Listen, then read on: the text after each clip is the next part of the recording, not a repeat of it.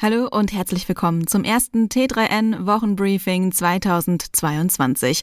Heute geht es um die CES in Las Vegas und um ein Auto, das auf Knopfdruck die Farbe ändern kann. Es geht noch einmal um das Metaverse. Außerdem sprechen wir über Spenden für Firefox und eine lebensrettende Drohne. Und wir haben Tipps für erfolgreiche Fintechs. Wie immer der Hinweis, alle Artikel findest du in den Show Notes oder direkt auf t3n.de. Fangen wir an. Die CES 2022 drohte nach diversen Absagen und gedämpften Erwartungen eine langweilige und triste Tech-Show zu werden. Und wie war es jetzt tatsächlich? Trotz Omikron und der Abwesenheit vieler großer Player gab es einige interessante Neuigkeiten. Die großen Notebook-Hersteller wie Acer, Asus, Dell, Lenovo und HP haben ihre Portfolios mit neuen Chips von Intel oder AMD vorgestellt. Das neue ZenBook 17 Fold OLED von Asus war dabei eines der Highlights.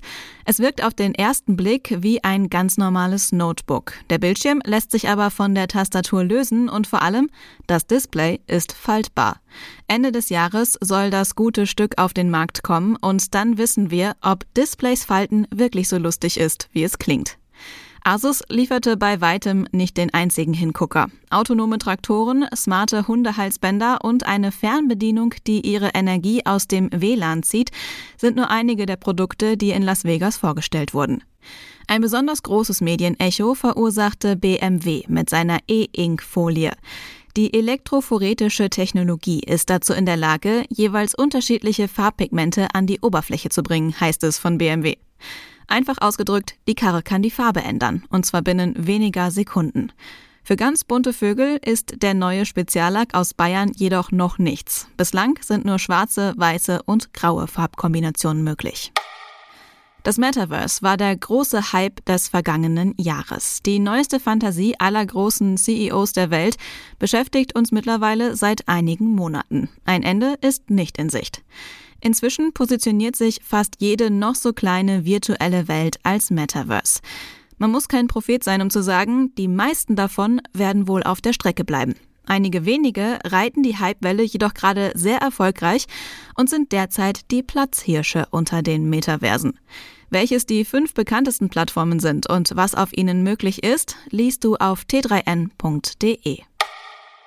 Für Mozilla Firefox läuft es einfach nicht rund. Innerhalb von zwei Jahren soll der Browser fast 50 Millionen Nutzer verloren haben und ist mittlerweile nur noch auf Platz 4 der meistgenutzten Browser. Das führt zu einer weniger rosigen finanziellen Lage. Deswegen hat Mozilla am 31. Dezember 2021 um Spenden in Form von Kryptowährungen gebeten. Um die Spenden annehmen zu können, setzt Mozilla auf BitPay, einen US-amerikanischen Bitcoin-Zahlungsdienstleister. Das kam nicht bei allen gut an, vor allem nicht bei Mozilla-Mitgründer Jamie Zawinski. Der machte seinem Ärger bei Twitter Luft. Durch die Luft surrende Drohnen sieht man irgendwie überall. In einem Fall aus Schweden spielte eine Drohne allerdings eine wirklich wichtige Rolle. Beim Schneeschieben erleidet ein 71-jähriger Mann einen Herzinfarkt. Zufällig kommt ein Arzt vorbei, der sofort den Notruf wählt. Bereits nach drei Minuten trifft Hilfe ein. Allerdings kein Krankenwagen, sondern eine Drohne mit einem automatischen externen Defibrillator. Der Arzt kann sofort wiederbelebende Maßnahmen ergreifen und rettet dem 71-Jährigen so das Leben. Die ganze Geschichte liest du auf t3n.de.